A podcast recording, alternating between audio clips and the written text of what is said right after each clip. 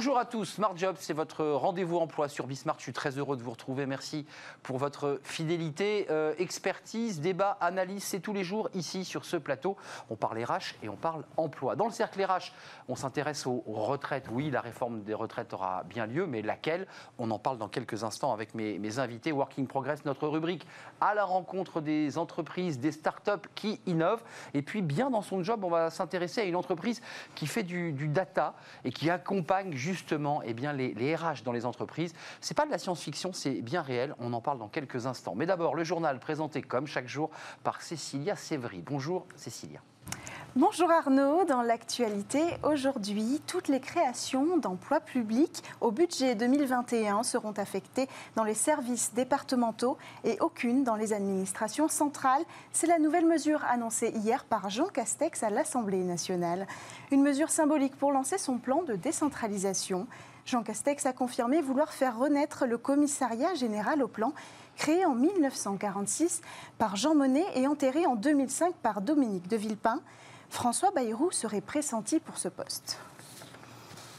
Plus de 75 000 entreprises ont été créées en France le mois dernier, contre 54 000 en mai et 34 000 en avril durant le confinement. Selon l'INSEE, les créations d'entreprises ont nettement augmenté en juin, retrouvant ainsi leur niveau d'avant-crise. La hausse la plus forte concerne les activités d'hébergement, de restauration, plus 75%, essentiellement dans les activités de la restauration rapide. Au cours des trois derniers mois, soit entre avril et juin, la création d'entreprises reste toutefois en nette baisse par rapport au même mois de l'année 2019 avec 18% en moins. 29% des travailleurs n'ont pas le budget pour partir en vacances cet été. Outre le budget, 25% d'entre eux viennent de prendre un poste et ne peuvent décemment pas partir aussitôt. C'est ce que dévoile le sondage Cleaver Connect pour météojob.com. Pour ceux qui partent, la moyenne est de deux semaines. Mais ces vacances ne se feront pas sans les messages et les mails au bureau. 83% des travailleurs interrogés comptent lire leurs mails tous les jours. Près de 90% d'entre eux travailleront sur des projets en cours deux à trois fois pendant leurs vacances. En cause de cette non-déconnexion, 45% parlent de leurs difficultés à déconnecter et surtout, surtout, de leur retard à rattraper. Voilà pour les informations du jour et c'est à vous Arnaud.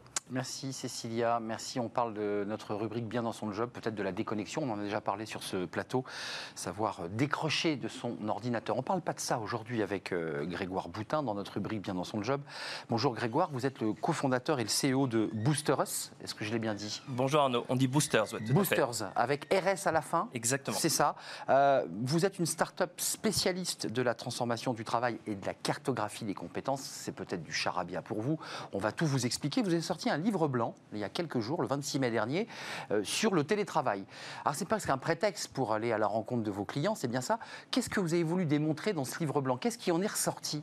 Mais en fait, nous, euh, chez Boosters, ce à quoi on s'est intéressé, c'est de voir quel était le potentiel du télétravail. Aujourd'hui, le ministère du Travail euh, avance souvent le chiffre de 30% des travailleurs qui ont recours régulièrement au télétravail. Et on s'est aperçu, en fait, en analysant plus de 3000 métiers et plus de 10 000 compétences que euh, plus de 62% des travailleurs pouvaient en fait recourir régulièrement à du télétravail, tout simplement parce que plus de la moitié de ces 10 000 compétences euh, est euh, en fait opérable à distance. Alors qu'un tiers des chefs d'entreprise, avant le Covid, étaient hostiles au télétravail. Hein. Ça, c'est un des constats que vous faites. Tout à fait. quand on dit faire de la data, on pense algorithme. Et on se dit, tiens, comment font-ils pour se connecter et accompagner les RH C'est quoi votre métier? Alors, nous, notre métier, c'est d'exploiter euh, un certain nombre de référentiels de métiers et de compétences qui sont des référentiels généralistes et des référentiels de branches, français, européens, américains. Euh, et à partir de ça, euh, de les exploiter avec des algorithmes pour voir justement quelles peuvent être les mobilités internes pour tel ou tel collaborateur, quelles sont les meilleures formations pour développer telle ou telle compétence et donc faire sens en fait de toute cette data qu'on exploite. Alors vous nous dites là sur ce plateau, sur, le plateau de Smart Job, que euh, c'est un outil d'accompagnement l'algorithme. Il ne va jamais remplacer le RH. Non, mais parce que c'est un débat de société. C'est une fiction. D'accord. Rassurez-nous. Dans un film, mais pas dans la réalité. Donc il y aura un homme, un DRH, une DRH, et puis il aura des outils, les vôtres. Faciliter exactement. Donc qu'est-ce qu'il de- qu'il demandera à cet algorithme? Alors en fait, nous, euh, nos outils en fait permettent euh, d'avoir en, en un clin d'œil en fait l'ensemble des métiers d'un groupe et des compétences afférentes à ces métiers. Donc ça permet tout un tas de choses. Ça permet par exemple de savoir quelles sont les compétences qui sont en tension dans une entreprise, quelles sont les compétences qui sont sous-représentées ou surreprésentées. Et ça, c'est l'ordinateur qui l'apporte. Exactement. Et après, ensuite, euh, aux ressources humaines ou aux directions générales d'en faire sens et de prendre les mesures qu'il euh, qu'il convienne de prendre pour justement euh, euh, améliorer un petit peu la vie de l'entreprise et des collaborateurs. Et sur le livre blanc, quand vous l'avez sous votre bras et que vous voyez un client, vous lui dites voilà, nous on a fait un livre blanc, le télétravail c'est possible, on va vous aider, on va vous accompagner. Tout à fait. C'est ça, l'idée Exactement. En fait, à partir nous de, de nos données, on est capable de savoir quels sont les métiers euh, qui sont les plus acceptables pour du télétravail, Oui. quels sont les métiers qui sont euh, plus compliqués en fait à opérer à distance. Et à partir de là, on peut recommander une certaine souplesse et euh, mais davantage de, de progressivité dans euh, l'utilisation du télétravail. Donc des datas, des algorithmes, un support technique au RH, ça c'est votre mission. Et ce que je trouve passionnant dans Boosters, c'est la prospective. C'est-à-dire que vous dites à l'entreprise, non seulement on est là au quotidien avec vous, très bien, euh, grâce à nos outils, mais on vous dit ce qui va se passer dans 10 ans. Vous, vous êtes venu avec votre boule de cristal. Ouais, Alors qu'est-ce qui, fait. qu'est-ce que- qu'est-ce qui se dessine là? Ben, en fait, le, le but pour nous, c'est pas uniquement de- d'exploiter de la data, mais c'est dans- de, de- de donner un maximum de sens à cette donnée Eh oui. euh, et de voir, euh, parce qu'on on sait qu'un certain nombre de métiers vont évoluer, il y a tout un tas de chiffres qui le montrent, 85% des métiers en 2030 n'existent pas encore complètement, etc. C'est fou ça. Voilà, c'est un- des, des- des chiffres un petit peu tarte à la crème, mais qui sont quand même très largement partagés. Et, et nous, notre but, c'est de voir un petit peu quels sont les métiers qui vont être les plus durement impactés, notamment par l'automatisation, la robotisation, pour euh, aider euh, les, les ressources humaines dans leur plan de reconversion. Lesquels par exemple? Quels sont les métiers là dont vous dites on est certain qu'ils vont être impactés très fortement? Euh, bah, par exemple, dans, dans un magasin, le métier de caissier-caissière a besoin, non- ne va pas disparaître, mais a besoin d'être transformé et accompagné, d'être plus dans une démarche de conseil aux clients. Mais aujourd'hui, vous regardez dans un McDonald's ou un Burger King, il y a des bornes et il y a de moins en moins de gens qui vont payer à la caisse ou qui vont faire une commande à la caisse. Donc votre, votre valeur ajoutée, c'est de dire à l'entreprise, on, on concentre le collaborateur sur des tâches valorisantes Exactement. et la tâche, je dirais, de, de commande classique qu'on avait avant aux caisses, elle va disparaître Tout au profit de la machine. Tout à fait, parce que à la fois euh, dans les usines où on peut avoir un certain degré de robotisation ou euh, même dans les tâches euh, finalement plus de services euh, tertiaires, euh, on va avoir euh, bah, tout ce qu'on appelle de, euh, de, la robotique euh, ou euh, des sociétés comme, euh, comme UiPath qui vont automatiser un certain nombre de tâches qui sont faites normalement par un collaborateur sur l'ordinateur. Et, tout ça, justement, bah, il faut en avoir conscience et il faut voir jusqu'où on peut pousser le curseur et comment euh, faire sens euh, de- du métier des collaborateurs. J'allais vous demander, Grégoire, justement, euh, jusqu'où on pousse le curseur. Est-ce que vous allez jusqu'à expliquer euh, à l'entreprise qui va avoir des arbitrages difficiles à faire? Regardez, ça, c'est une tâche qui était du télétravail classique, de la saisie, par exemple, et ça, on peut l'automatiser. Et ensuite, à l'entreprise de décider. Il y a un arbitrage, là, Tout à entre l'homme et la machine. Tout à fait. En fait, nous, notre but, c'est de montrer quelles sont les tâches qui vont être prises par la machine, par les robots, et quelles sont les tâches, au contraire, qu'on peut recon- confier ou reconfier euh, à, à l'humain pour euh, justement valoriser un petit peu plus son, son travail. Et la prospective, à 10 ans, au-delà des métiers très impactés, les nouveaux métiers qu'on imagine, c'est quoi Sur lesquels vous dites, là, là, on est sur une prospective, on va aller vers ça? Alors, bah, ça, peut être, ça peut être des métiers de service, euh, en fait, euh, assez bêtement. euh, de, de redonner beaucoup plus de sens euh, à tout ce qui est lien humain. Ça peut être euh, évidemment des métiers euh, autour de la data, mais ça, je pense que j'enfonce un peu une porte ouverte. Euh, et, et- et en fait, il y a tout un panel de, de- de métiers euh, qu'on voit apparaître euh, et dont, dont les entreprises commencent à s'emparer. Les, les- les RH, puisqu'on est une émission qui parle d'emploi et de RH, ils sont très ouverts à vos propositions euh, ou alors ils sont hésitants parce qu'il y a des RH à l'ancienne. Voilà. Comment ça se passe cette relation entre la data et le RH? Alors, en fait, alors c'est- sûr que c'est pas nécessairement le, le premier lien qu'on serait tenté d'établir. Ouais. Euh, Vous parlez de télétravail d'abord. Et- Exactement. C'est ça. voilà, de, de sujets plus, euh, euh, plus basiques. Mais en fait, le- nous, la data, c'est uniquement un moyen pour arriver à une fin. Donc, on n'est pas là pour euh, dire au RH qu'il faut faire ou pas faire. On est là pour éclairer ses décisions, Hmm. Comme peuvent le faire des cabinets de conseil, mais avec une approche voilà, plus concrète, plus data-driven. Euh, que- que- qu'un cabinet de conseil. Data driven. Oui, désolé Euh, pour cette Mais non, mais c'est important, il faut dire, il faut utiliser les mots techniques. Euh, un dernier mot sur ces data, c'est des data en libre service, parce qu'on sait que le data, c'est- c'est c'est l'or noir. hein, c'est comment on fait là Le pour. C'est le nouvel or noir. Alors en fait, chez Boosters, on a, on a des données qui nous sont propriétaires et on a des données qui sont ce qu'on appelle des open data, c'est-à-dire accessibles à tout le monde. dans Euh, l'INSEE dont vous parliez. dont voilà, le, le code ROM pour, pour l'INSEE, dont euh, les, référentiels honnêtes ou ESCO pour euh, les États-Unis ou l'Europe. Et ensuite, on a des données qui nous sont propriétaires euh, et que euh, voilà qu'on exploite pour aiguiller les décisions des, des départements DRH. Merci Grégoire Boutin, vous êtes le CEO de Boosters. Boosters Boosters. il faut aller sur le site parce que vous avez fait des petites vignettes où on vous présente. Alors, vous, êtes un- vous avez un humour grinçant, dit-on sur votre Il site. paraît. Il, Il paraît que vous avez un humour grinçant, en tout cas c'est écrit sur le site. Ce sont les data au service des RH pour les accompagner, puis aussi se projeter euh, dans les 10 à 15 années à venir. C'est évidemment euh, passionnant. Merci d'être venu sur notre plateau, nous, nous éclairer. Euh, tout de suite, évidemment, vous connaissez notre rubrique, c'est Working Progress avec Jérémy Cléda. C'est tout de suite.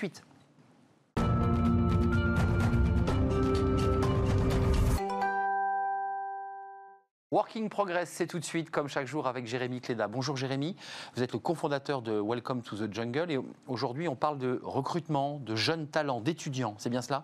Oui, exactement. Et puis surtout, euh, dans cette période compliquée, parfois certaines entreprises sont tentées de, de geler euh, leurs activités de recrutement, de tout arrêter, alors que c'est indispensable de maintenir le lien. Sûr. C'est ça dont on voulait parler euh, ce matin euh, avec Adrien Ducluseau. Adrien, bonjour, vous êtes le, le fondateur de La Relève. Vous êtes un cabinet de recrutement qui est, qui est dédié aux étudiants jeunes diplômés. Vous connaissez extrêmement bien ce marché. Et donc, vous, vous- vous voyez à quel point c'est important de, de maintenir ce lien entre euh, les candidats et les entreprises. Euh, quels sont un peu les, les écueils à ne pas éviter en ce moment euh, pour, pour vos clients, pour les entreprises? Ouais, bah, merci beaucoup en tout cas de l'invitation. C'est un vaste sujet, le, sujet des, alors, le sujet des étudiants en ce moment encore, encore plus avec euh, les différentes annonces qui ont été annoncées hier et avant-hier. Euh, Il y a un truc qu'il faut faire actuellement, c'est recruter pour moi le plus lentement possible. Parce que recruter le plus lentement possible permet d'avoir un recrutement un peu plus qualitatif. En parlant plus lentement En parlant plus lentement. Alors je peux aller plus vite? Non, non, mais comme vous dites plus lentement, ça veut dire Non, prendre non. son temps. euh, Non, non, pas forcément, mais je parle de plusieurs entretiens. D'accord. Euh, Il y a encore trop d'entreprises euh, qui, à l'époque, faisaient un entretien en se disant c'est bon, on a trouvé la perle rare. Euh, je prends l'exemple inverse, Google qui fait, je crois, 17 entretiens, si je ne me trompe pas, euh, lors d'un recrutement. Donc, il faut arriver vraiment à faire la part des choses entre les deux. C'est- pas évident ça comme message, j'imagine, aux entreprises, parce que souvent, en fait, quand on recrute, on est dans la réactivité. En fait, on se rend compte trop tard qu'il nous manque cette personne. Il faut aller vite. allez, euh, il faut trouver comment vous arrivez à, à les- à les imprégner de ça et puis leur dire, bah voilà, en fait, c'est euh, une relation de long terme? Ouais, alors c'est c'est exactement ça, c'est une relation de long terme. Donc ce qu'il faut dire à tous les employeurs ou DRH, qu'il faut avoir un vivier de talent qu'il faut rencontrer régulièrement. Alors ça peut être euh, par un entretien, deux entretiens, puis après euh, un café, puis les suivre après tout au long euh, de leur pas les lâcher, quoi. Faut absolument Ouais. pas les lâcher. Nous, on a eu un exemple encore de quelqu'un de chez nous qui était euh, une ancienne stagiaire il y a cinq ans quand j'ai lancé le cabinet, qu'on a suivi un peu tout au long de son parcours, qu'on a repris des cafés et autres, et au moment où elle, a re- elle est revenue euh, sur une recherche d'emploi, eh ben, on était les premiers en fait à arriver dessus et à savoir ce qu'elle faisait. Donc c'est toujours en fait le suivi du vivier de talent qui est un sujet qui est primordial aujourd'hui euh, et encore plus en fait avec tout ce qu'on dit depuis maintenant 5-6 ans avec Welcome en partie sur, euh, sur la marque employeur et la réputation qu'on Oui. peut avoir. C'est très très important d'avoir ce suivi euh, du vivier et des talents euh, d'une entreprise. Bah, Justement, ce, ce vivier de talent, c'est un peu le sujet hein, des, euh, des, des DRH en Mm. ce moment. Ils n'ont plus vraiment de recrutement à faire pour la plupart. Et donc, il faut entretenir ce vivier pour la reprise. Ceux qui ne le font pas, du coup, vont avoir du mal à, à- à redécoller rapidement. Euh, quels conseils vous leur donnez pour, euh, bah, pour garder ce vivier et surtout pour, euh, par exemple, prendre contact avec les candidats, même si eux ne sont pas en recherche active, Ouais. même s'il n'y a pas de job C'est-à-dire les, les maintenir sous tension sans rien leur promettre, en fait. Ouais. Ouais. Bah, Il y a deux questions en fait là-dedans. Euh, oui, Là, c'est une question de journaliste, hein. il y a Ouais, je- plusieurs questions en une. Je commence à comprendre. Euh, non, non, complètement. En fait, il y a, il y a- le premier sujet pour moi, c'est de les prévenir, d'être franc. Euh, ça, c'est normal. On n'a rien à vous offrir. On n'a rien à vous offrir pour l'instant. Par contre, voilà notre situation. Euh, parce qu'en fait, une personne qui postule, en fait, il a envie d'être dans une entreprise qui avance. Sinon, euh, ça n'a aucun intérêt d'avancer, Hmm. euh, d'aller dans cette entreprise. Donc, le vrai sujet, c'est comment on donne envie à des personnes de venir dans cette entreprise Hmm. alors qu'aujourd'hui, on n'avance pas forcément. Donc, bah, c'est ce que je dis tout à l'heure. Ouais, le café. C'est un suivi, c'est d'être franc, c'est de leur faire comprendre un peu l'évolution, leur faire comprendre l'évolution à 2 ans, à 3 ans, à 5 ans de l'entreprise. Comme ça, vous leur donnez un peu des, des billes, on va dire, pour la suite, pour avancer sur le long terme. Ju- Juste un mot, les stagiaires, parce que c'est quand même une grande évolution. Beaucoup de stagiaires aujourd'hui sont embauchés. Euh, Ouais. C'est quoi votre pourcentage? Parce qu'avant, stagiaire, ça ne débouchait pas. En tout cas, à mon époque, il y a longtemps, euh, le stage n'ab- n'aboutissait pas forcément à un CDD, voire même à un CDI. Aujourd'hui, il y a quand même le SAS d'avant CDD, c'est quand même le stage. Oui, complètement. Alors, il y, a les, il y a les alternances ou les contrats Bien sûr. c'est un- autre sujet. Nous, aujourd'hui, la relève, on fait euh, 600 recrutements euh, de stagiaires par an. Sur les 600 recrutements, on en fait à peu près, à peu près la moitié sur des stagiaires de fin d'études, d'école ou d'université euh, ou autre. Et on a 75% de personnes qui restent à l'entreprise après. Donc, c'est vraiment un, un véritable levier pour l'emploi. C'est- un chiffre qui est, qui est- qui est énorme. Est-ce que ça ne serait pas aussi une des solutions pour la reprise d'entreprises qui pourraient se dire bah, euh, Ouais. focalisons-nous sur ça et, et ce sont euh, bah, nos talents de, de demain et en plus on a l'occasion de, Et ils sont avec nous notre relation. Bah ouais.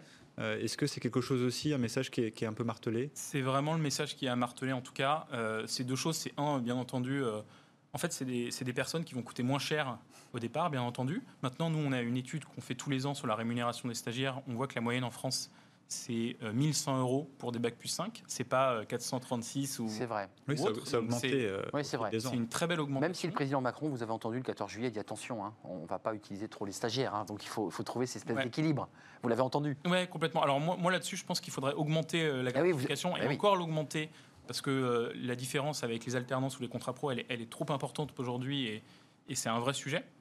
Euh, ça, c'est la première chose. Et après, la deuxième chose, c'est trouver un stagiaire de fin d'études. Ça permet aussi derrière de l'amener dans la culture d'entreprise, de le modéliser Oui, un peu à sa façon de travailler. Mm. Et sur 2, 3, 4 ans, ça coûtera beaucoup moins cher de toute façon que euh, recruter quelqu'un qui a déjà 5 ans d'expérience et passer par euh, de la chasse, par euh, différentes plateformes. C'est un le- SAS, c'est un SAS utile, nécessaire. c'est un sas utile et nécessaire.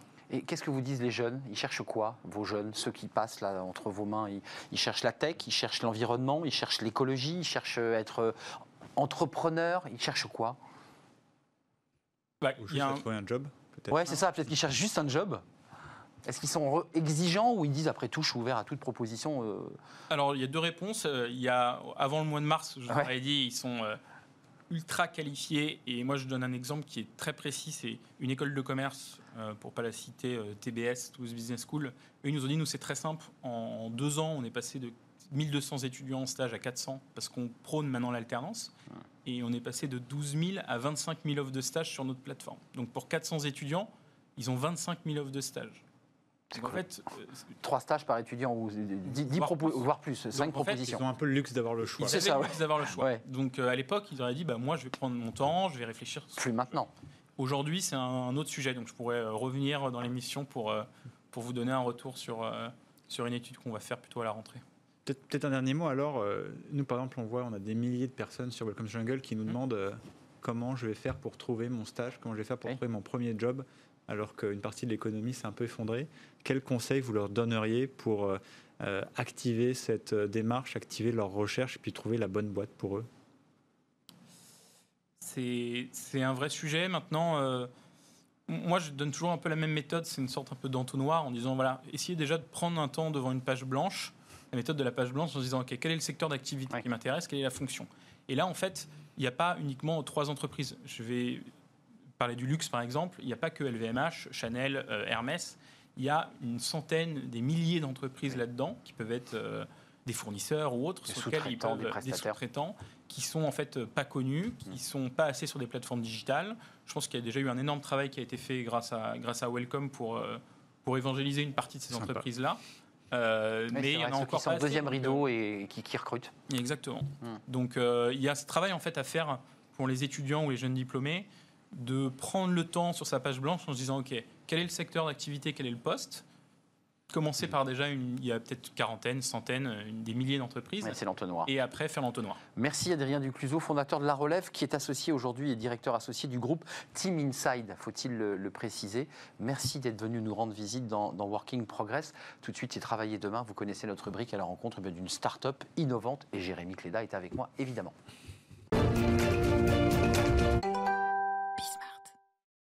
Travailler demain, notre rubrique dans Working Progress avec Jérémy Clédal, cofondateur de Welcome to the Jungle. Euh, Jérémy, des startups qui innovent et on reste dans l'esprit euh, du recrutement euh, et, et des recruteurs. Ouais, et, et- et de la relation tellement clé en- entre un candidat et une entreprise. parce On l'évoquait, ouais. le candidat, c'est c'est pas seulement la personne qui pourrait rejoindre votre entreprise, c'est peut-être aussi votre prochain ambassadeur ou votre prochain détracteur. Quoi. Donc la relation est clé. C'est le sujet, en tout cas, de, de Mathieu Penet et de Yago que, que vous avez fondé. hein. Exactement. Il y a 4 ans. Et, et- et alors, expliquez-nous comment, euh, justement, euh, vous accompagnez les entreprises pour s'assurer que cette relation, elle se fasse Ouais. le mieux possible. En fait, euh, euh, c'est parti d'un constat assez simple euh, de se dire que euh, chercher un emploi, c'est pas anodin pour quelqu'un. Et que euh, quand euh, on, postule dans une entreprise, on s'investit quand même un peu. Et on veut postuler dans une entreprise qu'on aime bien. On est intéressé par le job, mais on aime aussi bien l'entreprise. On l'aime bien parce qu'on est client, on l'aime bien parce qu'on connaît quelqu'un qui travaille dedans. Et du coup, on se dit, bah, euh, oui, je m'investis et je, je dépense un quart d'heure de ma vie pour postuler dans l'entreprise. Et ce qu'on a vu, c'est que la plupart du temps, ben, le recruteur, il n'avait pas ni la bande passante, ni le temps pour être capable de gérer le flux de candidatures Bien sûr. Et- Rappelez-nous peut-être un chiffre euh, que je trouve toujours important, c'est euh, le, le taux de réponse euh, des entreprises aux candidats. Il y a deux, deux chiffres qui sont assez flagrants. C'est qu'il y a euh, 54% des candidatures qui ne sont pas étudiées par les recruteurs, 54. Une sur deux. plus qu'une sur deux. Parce qu'en fait, Elle C'est passe simple, où hein. À la corbeille elles non, c'est juste que le candidat, il a postulé trois jours trop tard par- et que le Et on recruteur, il avait déjà trouvé des profils qui correspondaient. Il a déjà de quoi faire son métier pour staffer son poste. Donc, le process est ainsi fait que l'annonce, elle continue d'être diffusée et que les candidats continuent de postuler, mais ça crée énormément de frustration. Et du coup, c'est pour ça que on s'est dit, ben, ok, il faut plutôt essayer d'accompagner les entreprises pour les aider à traiter ce flux, pour être capable de considérer chacun des candidats avec les égards qu'il attend. Et Donc, c'est euh, comme ça que oh, Jérémy, pardon. Non, non, euh, et, et- parce que c'est euh, la promesse, en tout cas, quand on va sur votre site, elle est très claire. Euh, le- le- la baseline, c'est plus de bienveillance dans le recrutement. ouais, Euh, exactement. Alors, comment vous faites moi, pour travailler avec des recruteurs euh, Ce sont des gens qui n'ont pas beaucoup de temps, Ouais. euh, qui doivent tout consacrer à, ce qu'ils doivent faire. Et en plus, il y a une logique quand même de retour sur investissement hein, de, de ce Ouais, qui est fait. voilà. Comment on leur dit assez- de passer du temps sur la bienveillance? Il y a deux, deux axes en fait. Pourquoi est-ce que nos clients signent chez nous? Il y a deux choses qu'on a vues. C'est petit 1, il y a une énorme frustration chez tous les gens qui font du recrutement. Les gens qui en fait ont décidé de faire une carrière dans les RH et dans le recrutement, c'était pour pas. aider les gens. Oui, c'est ça, mais ils ne peuvent pas. Et en fait, ils Ouais. sont constamment un espèce de cas de conscience en disant Ah là là, je reçois 40 000 candidatures par an, c'est impossible de répondre à tout le monde, c'est impossible de traiter tout le monde. Mais pourtant, c'était pas vraiment la promesse que je m'étais faite à Ouais. moi-même en J'avais intégrant cette ce job. éthique en Voilà. arrivant, ouais. Et donc là, il y a un premier malaise. Et il y a un deuxième malaise qui est euh, très souvent les outils qui gèrent le- les processus de recrutement permettent de répondre aux candidats. Mais permettre de faire, c'est pas réellement faire. Donc il y a cette autre illusion du je pourrais répondre à mes candidats. Je le ferai plutôt vendredi après-midi parce que dire non à un candidat, c'est la pire partie du job. Donc on a plutôt tendance à vouloir le faire en fin de semaine. On le met sous le tapis, puis Et on le fait on pas. le fait pas. Ouais.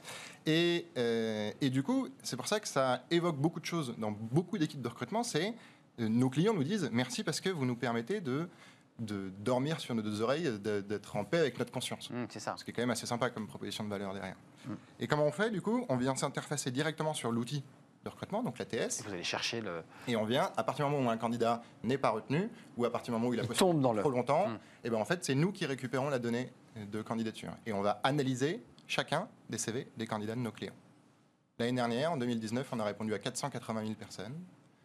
Si tout se passe bien, 2020, euh, nos ambitions, c'est de répondre à un million et demi de personnes. Mais je pense qu'on atteindra quand même le million euh, malgré le Covid.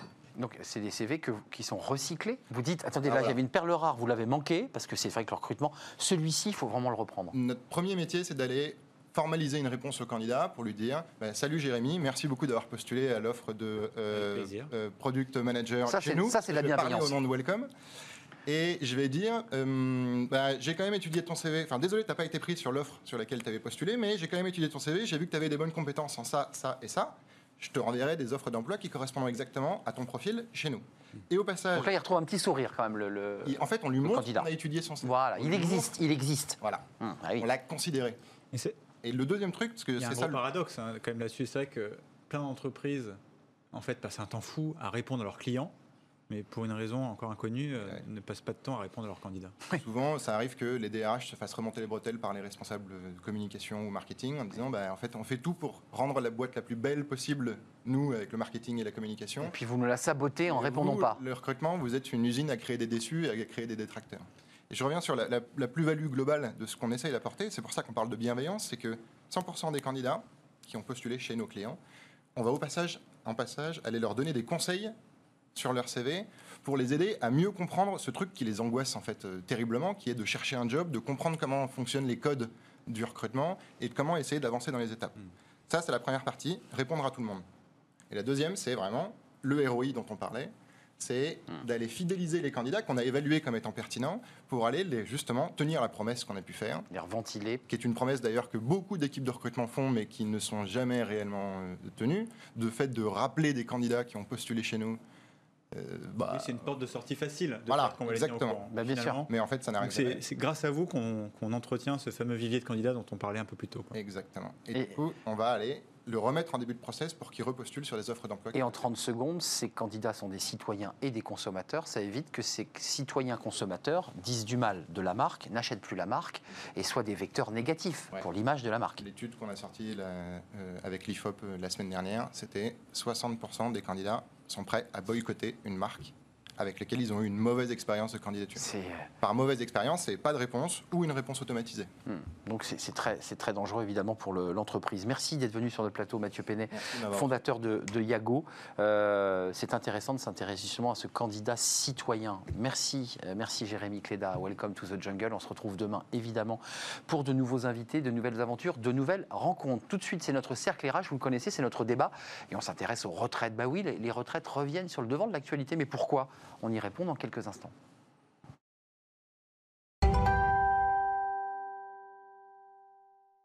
Le cercle RH, c'est tout de suite, on parle des retraites. Oui, les retraites, euh, sur le devant de l'actualité, bah, vous avez évidemment probablement entendu le discours du Premier ministre Jean Castex, puis la veille celui du Président de la République, il y aura une réforme des retraites. Mais laquelle?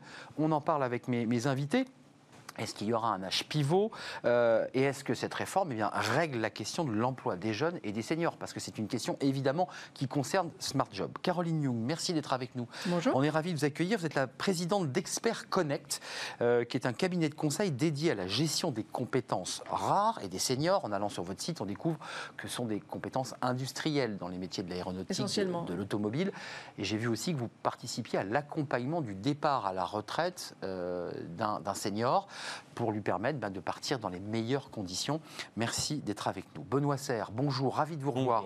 Vous êtes vice-président de la NDRH, l'Association nationale des DRH. Vous êtes euh, senior partner euh, au BCG, le Boston Consulting Group. Puis j'ai lu un article que vous m'avez gentiment envoyé qui sortira dans Entreprise et Carrière où vous soulevez euh, les problématiques liées à l'emploi et à la réforme des, des retraites. Merci d'être avec nous. Éric Chevet, bonjour. Bonjour. Ravi de vous accueillir. Vous êtes le vice-président de la CPME. On dit plus la CGPME. hein, Non, on a enlevé le général. voilà, on a toujours tenté de dire CGPME, mais on dit CPME, euh, en charge des affaires sociales, qui est un, un vaste portefeuille, Oui, évidemment. ouais. Puis vous êtes aussi le président du, du CESE Oui. euh, dans la région Centre-Val de Loire, qui m'est cher. Euh, D'abord, une question simple, en, en- en apparence, évidemment, et je vous la pose. Pourquoi Jean Castex veut-il à tout prix faire cette réforme des retraites Est-ce que vous avez une, une réponse à la, à la CPME Alors, Alors qu'il avait reçu les partenaires sociaux euh, qui lui ont dit non. c'est probablement une réponse très politique. Donc, euh, nous, on, on sort de notre cadre, de notre zone de confort dès lors qu'on fait de la politique. Et, euh, et donc, on ne sait pas pourquoi ils veulent mener à, à bien cette retraite. Simplement, ce que l'on dit, nous, c'est qu'on a quand même pas mal bossé quand même ces derniers temps. hein. Quand même, ça fait deux ans qu'on travaille dessus, plus de deux ans. Oui, vous êtes concerté. Et donc, ouais. euh, et donc, on a quand même constaté euh, que c'est très compliqué. Le système de retraite français est très très compliqué, c'est le moins qu'on puisse dire. Qu'il y a certainement des voies de simplification, que la retraite, la réforme pardon qui était sur la table. Pour nous, CPME ne nous convient pas. Donc, s'il faut remettre euh, le dossier sur la table, c'est peut-être de le prendre sous un, une autre affaire. Mais Au niveau de ouvert, ou pas à, à l'idée de réformer les retraites où vous dites c'est pas Ah le non, moment, non, non. on entendra Benoît Serre Alors- qui dit attendez, pas tout en même temps. C'est pas le moment maintenant. Maintenant, le moment, c'est le moment de l'emploi, c'est le moment de l'activité, c'est le moment de la reprise. Eh oui. Ça, c'est clair. En revanche, on peut se donner quelques mois et puis se remettre autour de la table. Moi, il me semble quand même, pour avoir participé depuis deux ans à toutes les discussions, à toutes les concertations, il me semble qu'il y a des voies de passage. Ça serait quand même intéressant d'essayer de les creuser. Hmm. C'est ça que je mets simplement sur la table. On parlera des carrières longues. Euh, je donne la parole, Benoît Serre, mais Caroline Young. Comment vous regardez ce débat de votre, fren- de votre fenêtre Expert Connect? Vous, vous êtes avec des seniors. Vous, vous- vous placez des talents dans des entreprises. Et vous vous apercevez, euh, quand vous ouvrez la fenêtre, bah, que les seniors, à 48, 49, les entreprises s'en libèrent. Alors, nous, on est sur un métier très particulier, c'est-à-dire qu'on permet à nos clients de conserver le savoir et la connaissance Oui. sur le long terme. Patrimoine de l'entreprise. Patrimoine cognitif de l'entreprise, exactement. Et donc, on, on- on va, on va gérer euh, les experts, nos experts, ils sont retraités, mais on les appelle nos experts, qui détiennent des savoir-faire stratégiques euh, pour les entreprises qui ont besoin d'être transmises, conservées, euh, envoyées, etc. Donc moi, je ne suis pas une experte comme nos amis euh, du, du- de la négociation sur le, le- la réforme des retraites. Euh, Vous êtes une actrice de ce je, je- je- je- je vis avec Bah oui. euh, le, cadre législatif euh, qui nous est imposé. Ce qui est sûr, c'est que je constate des inéquités énormes entre les personnes euh, du système public, du système privé, etc. Et je pense qu'une remise à plat était absolument nécessaire. Et je, je souhaite de tout cœur que cette réforme aboutisse. Mais qu'est-ce que vous disent vos- avoir, euh, vos, seniors? Qu'est-ce qu'ils vous disent? Ils vous disent, euh, moi je veux continuer à travailler parce que j'ai l'expertise, j'ai la santé Ou ils vous disent, moi j'ai assez travaillé, je veux Il partir y a- alors ça dépend Il y a vraiment des profils, il y a tout. Mais il y a une demande aujourd'hui de la part des, des- des seniors avant la retraite de poursuivre une activité professionnelle qui est énorme. Hmm. Ils ont envie de continuer à être rec- reconnus. Alors bien sûr, il y a ceux qui souhaitent faire de la pêche, etc. Mais Hmm. Tant mieux pour eux. Mais on va dire que énormément de gens souhaitent garder ce lien social Eh oui, eh oui. avec l'activité, avec la vie, en fait. Le travail, c'est la vie. Et la rupture du départ à la retraite est extrêmement difficile à vivre pour la grande majorité des gens. Benoît Serre, il y a une équation que tout le monde a sur la table, bien avant le Covid, bien avant le- les déficits qui se sont creusés, qui sont effectivement importants, c'est vieillissement de la population, pas assez d'actifs au travail pour financer euh, les caisses de retraite, donc déficit, donc réforme de notre système, sans toucher à l'idée que c'est une retraite par répartition, parce que ce débat avait été ouvert, il a été fermé. On reste dans notre modèle. Qu'est-ce que vous dites, vous, euh, du côté des DRH C'est pas l'heure, c'est pas le moment? Bah, en fait, les DRH euh, nous ont dit deux choses. On dit la première, effectivement, c'est pas maintenant. On sait très bien que depuis 30 ans, euh, le sujet de la retraite, ça a fait sauter un nombre de gouvernements incalculable. Euh, c'est un sujet qui met les gens dans la rue, qui crée de la tension, etc. Bon. Indépendamment du fait, euh, je partage le fait que le système, les 42 régimes de retraite, plus personne n'y comprend rien, etc. D'ailleurs, pour bien, euh, aussi moins bien que vous, mais connaître le sujet des seniors, euh, il y a un sujet de, de- de clarté de la perspective, en fait, dans ces, dans ces questions-là. Clairement. Donc il y a un sujet pas maintenant. Pourquoi? Parce que, un, euh, ça créerait des tensions sociales nationales qui se répercuteront nécessairement sur les négociations dans les entreprises. Sur l'économie. Or, les entreprises ont besoin d'un dialogue social apaisé avec ce qu'elles ont à faire. C'est-à-dire, le président de la République lui-même, euh, avant-hier, a quand même appelé euh, éventuellement à des accords de performance collective pour baisser les... Pourquoi pas Mais enfin, ça, ça signifie quand même des accords majoritaires. Donc, tension sociale nationale, ça signifie impact dans les entreprises. Deuxième sujet, pour conduire la reprise que tout le monde espère, on va peut-être pas se mettre une enclume supplémentaire tout de suite. Euh, les gens euh, sont inquiets, la situation économique est catastrophique, la situation sociale n'est pas tellement meilleure. Alors j'imagine qu'effectivement il y a des raisons politiques pour relancer. Mais au-delà de ça, est-ce qu'il faut réformer les retraites? Oui, Oui. évidemment, Oui. à la fois parce qu'on n'y comprend rien, à la fois parce qu'elles sont lourdement déficitaires, mais aussi pour une autre raison, et je trouve que c'est presque la plus importante, Oui. c'est que plus personne n'y comprend rien. On a bien vu, et vous en avez été témoin, que les deux ans de concertation ont fini dans une espèce de cacophonie épouvantable. On a vu apparaître l'âge pivot, le disparaître. alors qu'il qui va disparaître d'ailleurs. hein. de concertation avec qui vous savez. Autrement dit, vous savez quand vous reformez dans une entreprise. Or là, on parle de quoi? D'une réforme systémique, Ouais, c'est ce que vous dites, pas hein. Il paramétrique. faudrait s'y prendre de la même manière que dans l'entreprise. Dans une entreprise, comment vous faites quand vous réformez structurellement quelque chose? Vous expliquez pourquoi. Vous créez la confiance avec les collaborateurs qui en sont concernés. Eh ben, aujourd'hui, quand vous regardez les choses, vous pouvez douter que même si la réforme euh, garantit les 1000 euros en minimum contributif, même si ceci, cela, tout ce qui est expliqué depuis quelques jours, n'empêche que les gens n'ont pas confiance. Et tant que vous n'avez pas confiance, vous ne faites pas adhérer. Et tant que vous ne faites pas adhérer, vous réformez pas sans, euh, sans agacement ou sans énervement. Puis le dernier point, et j'aurais fini par là, le Premier ministre hier a annoncé la réforme des retraites, en ne ciblant d'ailleurs que sur les régimes spéciaux. Tout à fait. Or, Il n'y aurait plus de régimes spéciaux. spéciaux, ça on sait. Un seul régime. C'est l'allumette sur le bâton de dynamite, ça part tout de suite. D'ailleurs, on a déjà une appel à la grève prévue le 17 septembre bien pour sûr. partie de l'organisation syndicale. La Pourquoi SNCF, la RATP. c'est quoi l'intérêt de zoomer sur les régimes spéciaux D'autant plus qu'on entend ici ou là quand même que L'une des solutions sera la clause du grand-père, vous savez, qui permet de ne pas l'appliquer à ceux qui sont aujourd'hui en activité. Or, peut-être que le vice-président de la CPME sera d'accord avec moi, c'est quand même curieux. Pour le secteur privé, on n'a jamais de souci, parce que moi je, je travaille depuis 30 ans. En 30 ans, on a dû changer mon régime de retraite au moins 5 ou 6 fois, Ouais. et peut pas faire partir de plus en plus tard. Voilà. Or, cette réforme, elle prétend être juste et Hum. équitable. Ben, si on fait la clause du grand-père, très bien. Mais pour les seuls régimes spéciaux, Oui. elle sera perçue comme inéquitable. Juste Caroline Youn, je veux de ma parole parce qu'il y a les régimes spéciaux, il y a les carrières longues. Oui. Et donc Oui. il, y a la, il, y a la, il y a la date butoir du départ à la Oui. retraite, parce qu'en fait, dans les faits, personne n'y comprend rien. Il suffit d'avoir démarré ses études à 26 ans et d'y coller 42 annuités pour comprendre que de toute façon, on a une retraite pleine à 67 ans. Non, mais il faut le dire assez calmement. Oui. Donc en fait, les étudiants qui commencent leur vie active se disent bon, euh, ça va être compliqué. Mais vous, du côté des seniors, il a beaucoup parlé des jeunes, le président Macron, dans son discours. Euh, relance, les jeunes, l'emploi, les aides concrètes. Il n'a pas parlé des seniors. Mais c'est un grand drame. Ça fait Ben oui, ils sont là, ces 40 seniors. ans qu'on ajuste l'emploi par le fait de sortir les, les vieux. du Oui, c'est ça, vous le dites, il faut être cash. C'est impossible ça. C'est une- C'est c'est dramatique ça. C'est dramatique. C'est dramatique. Et c'est l'outil systématiquement Ben oui. utilisé. Et ça veut dire quoi? Si on parle de, de- de- de retard industriel de la France. Ah oui. Ce matin, j'entendais euh, Bruno Le Maire euh, qui Hum. disait voilà, c'est dramatique. Il faut réindustrialiser. on a- voilà. Mais pourquoi l'a-t-on fait Notamment, c'est parce qu'on a laissé partir le savoir beaucoup trop tôt. On, a- on ajuste systématiquement les entreprises par le haut en sortant, en sortant les plus âgés. Euh, on, on sait aujourd'hui, non, parce qu'on a plein de situations internationales euh, euh, avec lesquelles on peut se comparer, que plus il y a de seniors dans l'emploi, plus il y a de jeunes, plus il y a de participation active et plus il y a de création bien de sûr, richesse. bien sûr. Et, et les pays du sud de l'Europe, et la France est vraiment un exemple emblématique, ont, ont décidé d'ajuster comme ça. C'est une erreur dramatique.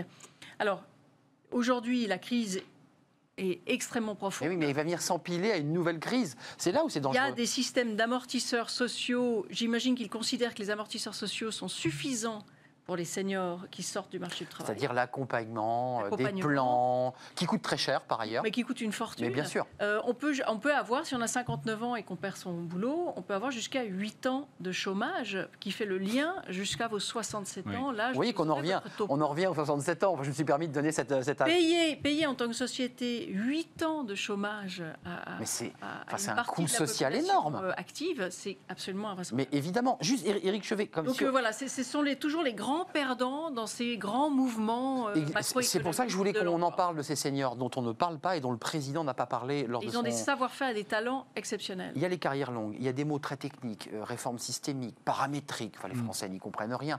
Ils ont compris qu'ils allaient devoir travailler plus longtemps.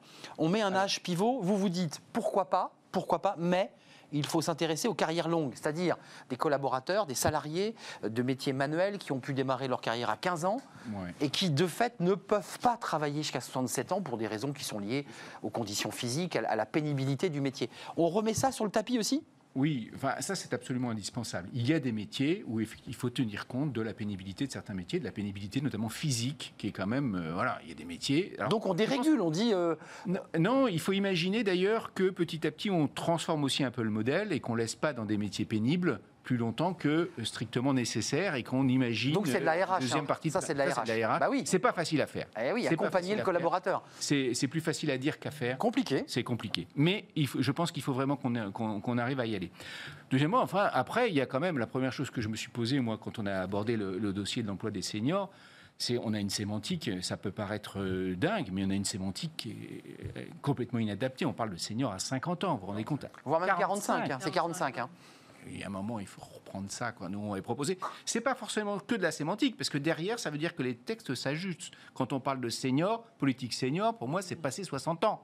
C'est pas avant. Et donc, euh, c'est-à-dire que tout ce qui s'applique à une politique senior viendrait plus tard Mm. et qu'on laisserait dans l'entreprise. Aujourd'hui, trop souvent, trop souvent, euh, on utilise en fait l'assurance chômage comme une pré-retraite. On vient de l'entendre. C'est pas normal. On fait le joint, comme on pas dit. normal. On, a, on va avoir 30 milliards. euh, Pardon. On avait 30 milliards Mm. de dettes. On va avoir 65 milliards de dettes à l'assurance chômage.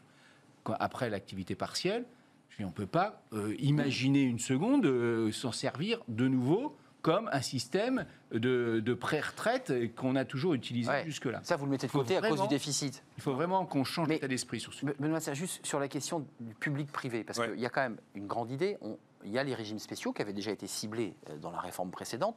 Là, l'idée, c'est qu'il en reste 42 et qu'il faut en faire plus qu'un. Mhm. Et l'autre euh, idée, c'était que public et privé n'avaient pas euh, les mêmes droits d'accès à la retraite.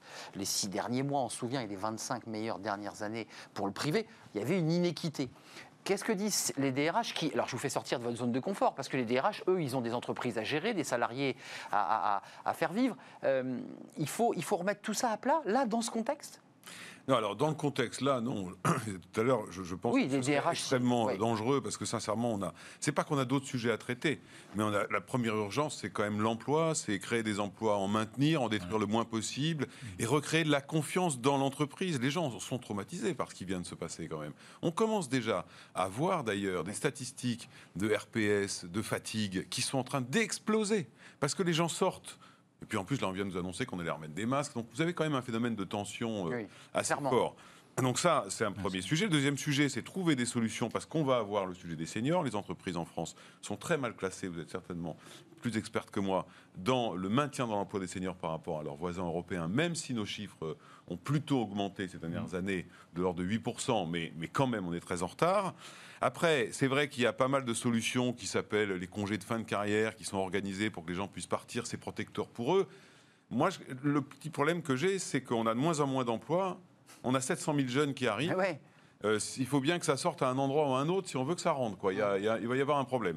Et quant aux seniors, moi, il y a une chose qui m'a toujours frappé, et je partage à ce que vous dites, et d'ailleurs, le- la NDRH, l'année dernière, il y a deux ans, avait proposé la mise en place d'un index senior, je ne sais pas si vous vous souvenez de ça, qui avait été rejeté par le gouvernement. Oui, Euh, pourquoi? Parce que c'est la première des discriminations à l'embauche. C'est-à-dire qu'on est capable de faire des textes sur toutes les discriminations du monde. Je ne vais pas faire la liste parce que là, là, je sais que je vais avoir des problèmes. Donc, sur toutes les discriminations mais du monde, pas. mais celle-là, Mais bien sûr. qui est la principale discrimination à l'embauche. Parce que vous savez, en France, Ah oui. quand vous êtes Vous avez quel âge? 47 senior non. ou 50, 52, 53, que vous avez un emploi, vous pouvez, grâce à des gens comme vous et à d'autres, réussir à conserver votre emploi, notamment dans les grandes entreprises. Si vous le perdez à 56 ans, C'est plié, Ouais, c'est fini. Sûr. Et ça, c'est la première discrimination. Et c'est grave sur un plan sociétal, parce que euh, cette génération fait vivre trois générations. La sienne, Bien sûr. leurs parents. Pourquoi on met en place une loi sur les aidants et les aider? Et les bien enfants. le font. Et, les leurs enfants. Et oui. Donc c'est pour ça que la- la- le, le sujet de l'emploi des seniors, c'est un sujet sociétal, c'est pas un sujet économique. Et donc on peut déplorer. Alors c'est très bien de s'occuper des jeunes. D'ailleurs, quand on s'occupe d'un sujet, on sait le faire. On l'a vu avec la réforme de l'apprentissage. Oui, c'est vrai. Après, sur le public-privé, nous les DRH, on ne court pas après la suppression des régimes spéciaux, pas des régimes spéciaux. On dit simplement, C'est pas, oui, c'est pas les gens ne comprennent pas pourquoi le- le- des taux de cotisation euh, équivalents ne donnent pas les mêmes droits ou pourquoi des taux de cotisation différenciés donnent plus de droits à l'un et pas de droits à l'autre, indépendamment Bien de l'âge. Bien sûr. Les six mois que vous avez rappelés ou les 25 meilleures années, c'est- dont avant c'était 10. C'était- ouais, On c'est- passait c'est 10 à passé, 25, il n'y a pas eu de clause du grand-père là. Euh, C'est quand même des choses que les gens n'admettent pas et ne comprennent pas. Mais qu'est-ce qu'ils vous disent? Parce que vous êtes une actrice de, de cette chaîne d'emploi des seniors. Est-ce que vous dites, vous, en tant qu'experte euh, non politisée, dérégulons, laissons la liberté à tous de pouvoir travailler comme ils le souhaitent, au-delà même de 65 ans, et puis intéressons-nous, et là je me tourne vers la, la CPME, aux questions des carrières longues. Est-ce qu'on dérégule? Parce que cette question de l'âge pivot, c'était Édouard Philippe qui le portait, ça a cristallisé des tensions. Un âge où il faudrait travailler jusqu'à. Est-ce qu'on dérégule? Alors, la dérégulation, en fait, elle existe en partie, puisqu'aujourd'hui, on peut travailler après la retraite, C'est ça euh, très librement, Après 62 ans.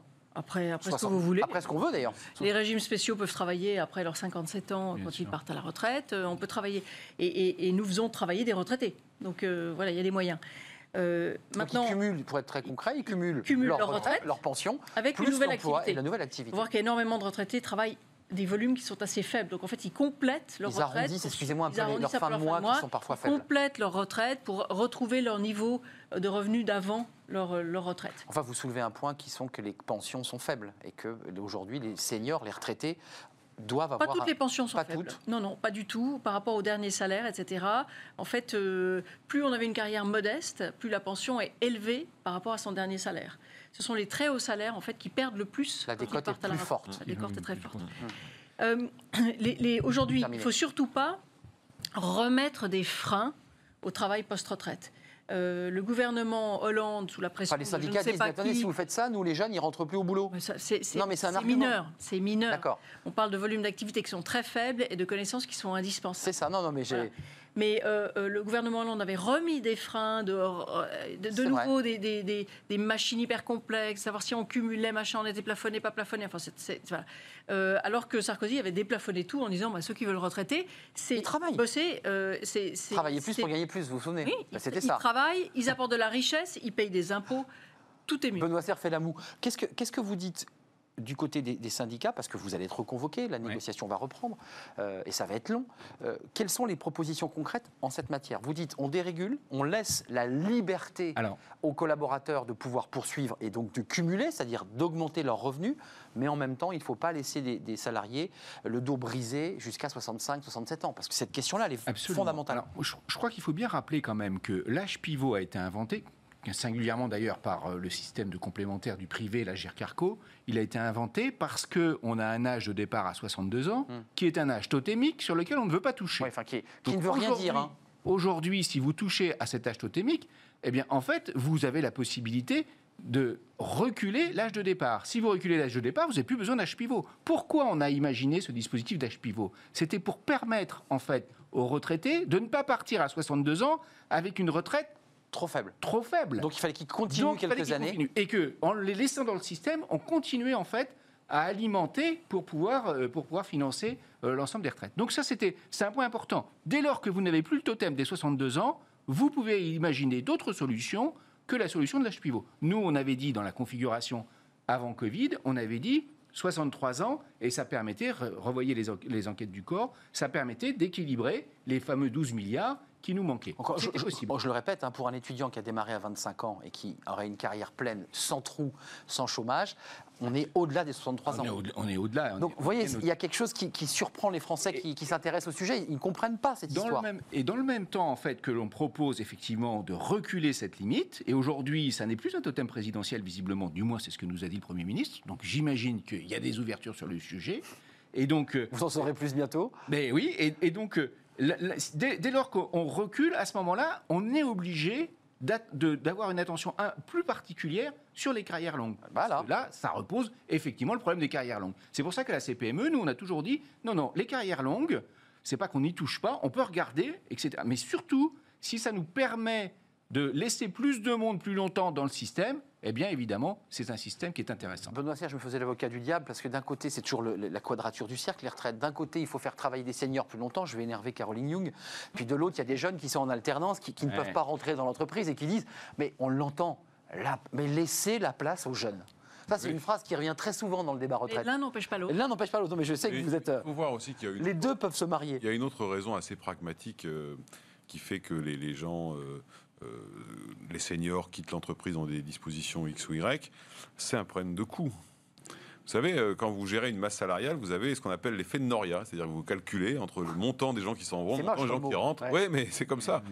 Il faut le faire. Dire, ça, serait mentir que de dire mais non, on n'y pense jamais. Bien sûr qu'on y pense. Comme ça. Donc ça, c'est le fameux contrat de génération de Hollande n'a pas du tout marché parce qu'il était vrai. compliqué, un peu comme la pénibilité qui n'a pas marché non plus. Donc ça, c'est des sujets, euh, c'est des sujets importants. Ils sont ouverts, donc. Moi, je crois quand même, je ne sais pas s'il faut déréguler, mais je crois quand même que il faut faire en sorte qu'à partir de, mettons, 62 ans, les gens aient une forme de liberté d'arrêter ou de continuer. C'est ça. Mais pour qu'ils puissent le faire avec des pensions qui tiennent la route, il faut peut-être entre 50 et 62 leur laisser euh, la liberté d'épargner d'une manière ou d'une autre en disant je fais mon choix de partir à 62 ans. Chiffon rouge, hein, cette Oui, non, parce que c'est pas tout à fait de la capitalisation, ça. C'est simplement permettre à des gens d'être libres de leur choix. C'est ça. Vous avez, vous l'avez très bien dit, il y a des gens qui à 62 ans, ils préfèrent aller à la pêche et c'est leur droit. D'autres veulent Et continuer. des gens qui veulent absolument continuer. Ce que je n'aime pas dans ce qui se prépare, c'est qu'on essaye de mettre tout le monde dans un système de Une seule caporalisation. tête. Moi, comme DRH, j'ai des gens qui sont venus me voir, qui avaient 61, 62, Ils ont dit, qui m'ont dit écoute, stop, voilà, j'arrête, j'ai envie de profiter de ma famille, je suis fatigué, ça m'amuse plus, je fais autre chose, je suis engagé socialement, et d'autres disent, associations, etc. etc. C'est pour ça que je suis assez euh, toujours dubitatif sur les systèmes de caporalisation. Parce que d'abord, ça ne résout pas le problème de financement, on le voit, parce que ça fait des années qu'on nous repousse l'âge de la retraite et le problème n'est toujours pas résolu.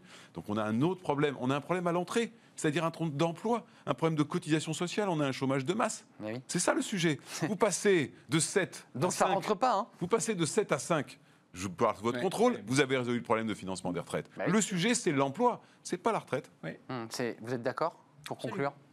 On, on est effectivement, il faut régler le problème de l'emploi, donc des Bien sûr. cotisations versées dans les caisses, pour ensuite sortir de l'impasse. Donc ne pas faire la réforme maintenant, parce que maintenant, c'est l'emploi. Bon, à, à lire dans euh, Carrière et Entreprise, dans parce que c'est un euh, Entreprise et Carrière, parce que voilà.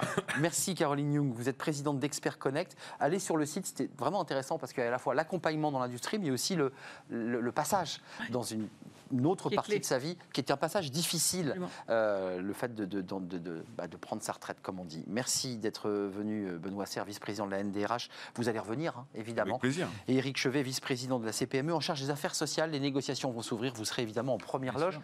Merci de nous avoir suivis dans le cercle RH. Tout de suite, c'est fenêtre sur l'emploi. Mais on va rester bah, évidemment sur les chiffres d'emploi. Et si euh, c'était la fin du salariat On en parle.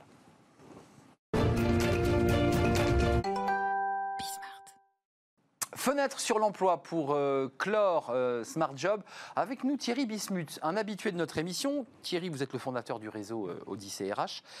Et vous nous racontez souvent des histoires sur le, plateau. Alors la fois dernière, histoire de couple pour nous éveiller euh, au sujet du contrat. Et là, vous bah, vous, vous projetez euh, autour de la fin du salariat. Euh, en faisant à la fois de la science-fiction et de l'histoire très ancienne. Est-ce que je résume bien? C'est exactement très bien dit. Euh, je vais me poser la question de savoir si on refermerait ou pas la parenthèse du salariat. Alors pour faire ça, je vais vous ramener très très loin en arrière. On va se ramener 100 000 ans en arrière. Ah oui. On est sur le Mont Saint-Michel, on est néandertal et on chasse le mammouth. À l'époque, on chassait le mammouth là-bas. Et notre néandertalien, il est avec ses confrères et il chasse le mammouth. Et le soir, ils rentrent et ils vont partager le, la- le produit de la chasse autour d'un bon repas que parfois les femmes auront préparé. Ils vont partager les ivoires, les os. Bref, ils vont partager le, fruit de leur travail. Mais notre néandertalien, il n'est employeur de personne et il n'est salarié de personne. hein. Donc, à cette Il n'y a pas de contrat de signé là. pendant des centaines de milliers d'années, on a vécu en société sans contrat de salariat. Et puis, je vais nous rapprocher de nos temps modernes. Si on se met à Rome ou en Égypte il y a 2000 ans, de la même manière, euh, il y avait, et, et même d'ailleurs à Notre-Dame, euh, il, y a, il y a 500 ans, au pied de Notre-Dame, sur le parvis de Notre-Dame, on avait des marchands, on avait des paysans, bien sûr, dans les champs, on avait des, des tapissiers, des- des ferronniers, mais on n'avait évidemment pas du tout de salariat. Encore à l'époque, le salariat, c'était une très petite exception notamment pour les apprentis qui apprenaient le métier pour devenir maître artisan. Mais le salariat, c'était vraiment. euh, D'ailleurs, c'était souvent le produit d'une déchéance.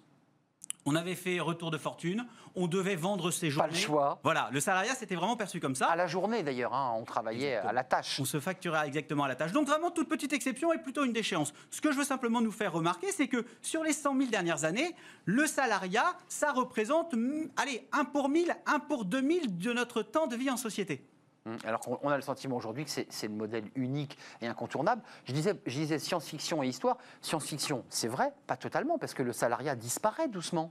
Alors c'est vrai qu'effectivement, alors euh, euh, d'abord il s'est beaucoup développé évidemment à la, à la- à la faveur de la révolution industrielle. Il a fallu les hauts fourneaux, il a fallu descendre dans les mines pour chercher le charbon. Donc évidemment il s'est beaucoup développé. Il s'est accéléré dans les années 50 avec le Fordisme. L'avantage d'une chaîne économique, c'est qu'on ne fait pas l'histoire, tout le monde la connaît. Et effectivement, on voit bien qu'effectivement il y a une tendance. Alors pourquoi est-ce qu'on se pose la question? Vous avez raison. Il y a trois raisons pour lesquelles on se pose la question aujourd'hui de savoir si le salariat Ouais. a de l'avenir. On le lit parfois dans la presse, c'est la fin du salariat. Bon, de manière d'abord très, très conjoncturelle, il y a beaucoup moins d'emplois en ce moment à pourvoir. Il y en aura évidemment beaucoup moins à partir de la rentrée. Pourtant, les entreprises n'ont pas forcément beaucoup moins de besoins. Elles ont des besoins de services, mais notamment les petites entreprises ont peur d'embaucher. Et donc, si on était capable de leur proposer du service et non pas des, des- des salaires, euh, euh, certains seraient capables de proposer du revenu à des gens qui se proposent en tant qu'indépendants. Et c'est pour ça que c'est intéressant. Oui. Vous, vous soulevez quoi, Thierry La question de l'ubérisation aussi? L'idée qu'on prestate, le- le- le- on n'est plus dans un contrat et dans un lien de subordination, mais on est avec un prestataire. Alors, bon, d'abord, première remarque, c'est qu'évidemment, on reste quand même très fondamentalement attaché au salariat, avant même de pouvoir parler des conséquences positives. Pourquoi? Parce que le système est ainsi fait. On a créé le système bancaire, il faut pouvoir emprunter pour pouvoir se loger. On sait créer des charges fixes. Aujourd'hui, tout le système, euh, évidemment, favorise le salariat. On pourrait tout à fait imaginer un système qui aille beaucoup plus loin que ce qui existe aujourd'hui pour permettre euh, euh, à l'indépendant à l'entrepreneur d'avoir un revenu minimum garanti les mauvais mois, euh, d'avoir un vrai contrat de chômage ou une vraie assurance chômage, quelque chose de plus que symbolique. Donc on pourrait effectivement imaginer un système qui favorise l'entrepreneuriat au sens large, ce qui n'est pas encore tout à fait le cas aujourd'hui, en tout cas pour la sécurisation. Dernière question, pour quel métier ça pourrait s'adapter le mieux? Parce qu'on a déjà des secteurs où on n'est que dans de la prestation. Je, réutilise le mot ubérisation, mais ce serait quoi les métiers? Oh bah, euh, à vrai dire, il faut retenir que dans beaucoup d'actions, euh, on, a- on pensait que le télétravail ne fonctionnerait jamais et finalement on s'est rendu compte que ça fonctionnerait, que ça, que ça fonctionne. Et donc il faut bien comprendre que l'entrepreneuriat, ça peut évidemment euh, s'adapter pour la comptabilité. On voit très bien qu'on pourrait avoir des comptables qui sont du coup payés au bulletin de paye. Oui. On pourrait avoir dans la RH des gens qui sont payés à l'entretien ou au recrutement. On pourrait évidemment l'imaginer dans des commerciaux, ça existe déjà, mais aussi sur des métiers informatiques, sur du marketing avec des gens du marketing. Donc on peut l'imaginer sur beaucoup de métiers. Ce qu'il faut retenir, c'est que lorsque je suis un salarié, finalement j'ai un méchant patron. Lorsque je suis un entrepreneur, je n'ai que des gentils clients. Et c'est peut-être le fin mot de l'histoire, transformons les employeurs en gentils clients. C'est peut-être euh, ça l'appel que je fais à l'entrepreneuriat. Oui, un nouveau, une nouvelle relation sociale euh, en- entre les, dans l'entreprise, mais aussi une question de modèle social, puisque vous l'évoquiez, le salariat, c'est aussi notre modèle social protecteur, c'est aussi le, le sujet.